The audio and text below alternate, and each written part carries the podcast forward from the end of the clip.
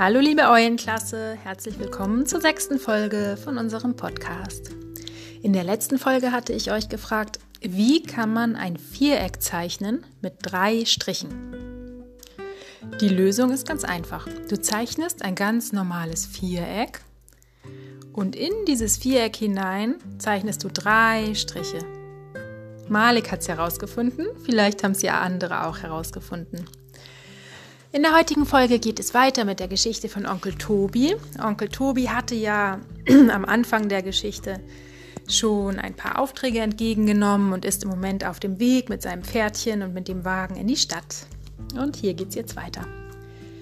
Rassel, Rassel, Rums, Rappel, Pappel, Rappel, Pappel, Rappel, Pappel, Bums.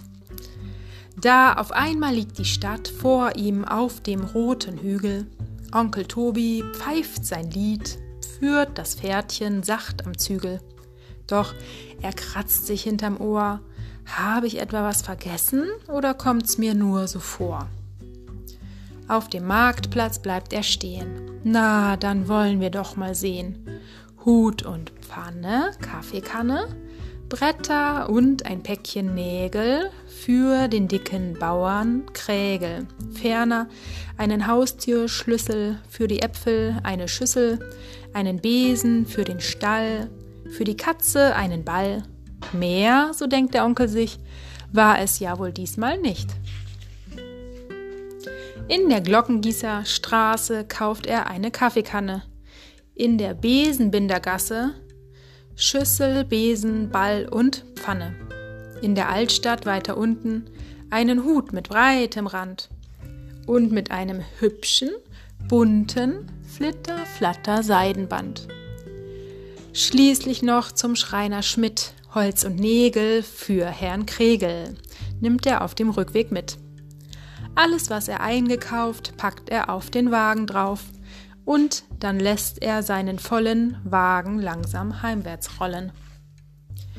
Eben biegt er wieder auf die krumme Rappelstraße ein und die ganze Ladung schaukelt polternd über Stock und Stein.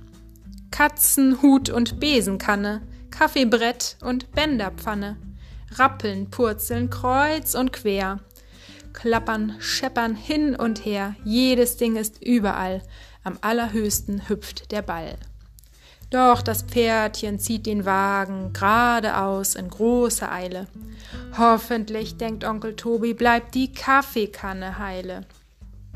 Beinahe pünktlich, zehn nach vier, hält er vor dem kleinen Haus und da kommen aus der Tür Eva und die Liese raus. Eva sucht sich ihre Pfanne und die neue Kaffeekanne.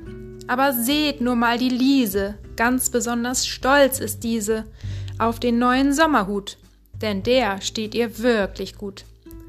Vielen Dank auch, Onkel Tobi. Setz dich nur und ruh dich aus.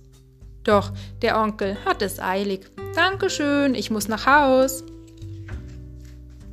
Als er an die Brücke kommt, sieht er hinten überm Wald dunkle Regenwolken stehen und es wird empfindlich kalt. Na, das gibt doch wohl ein Wetter, sagt der dicke Bauer Kregel, während er sich seine Bretter abholt und das Päckchen Nägel. Gute Nacht, fahr schnell nach Haus, denn es sieht nach Regen aus.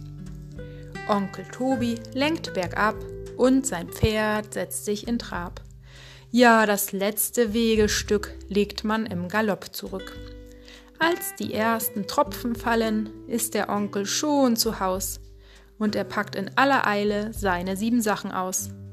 Doch zuvor auf jeden Fall kommt das Pferdchen in den Stall.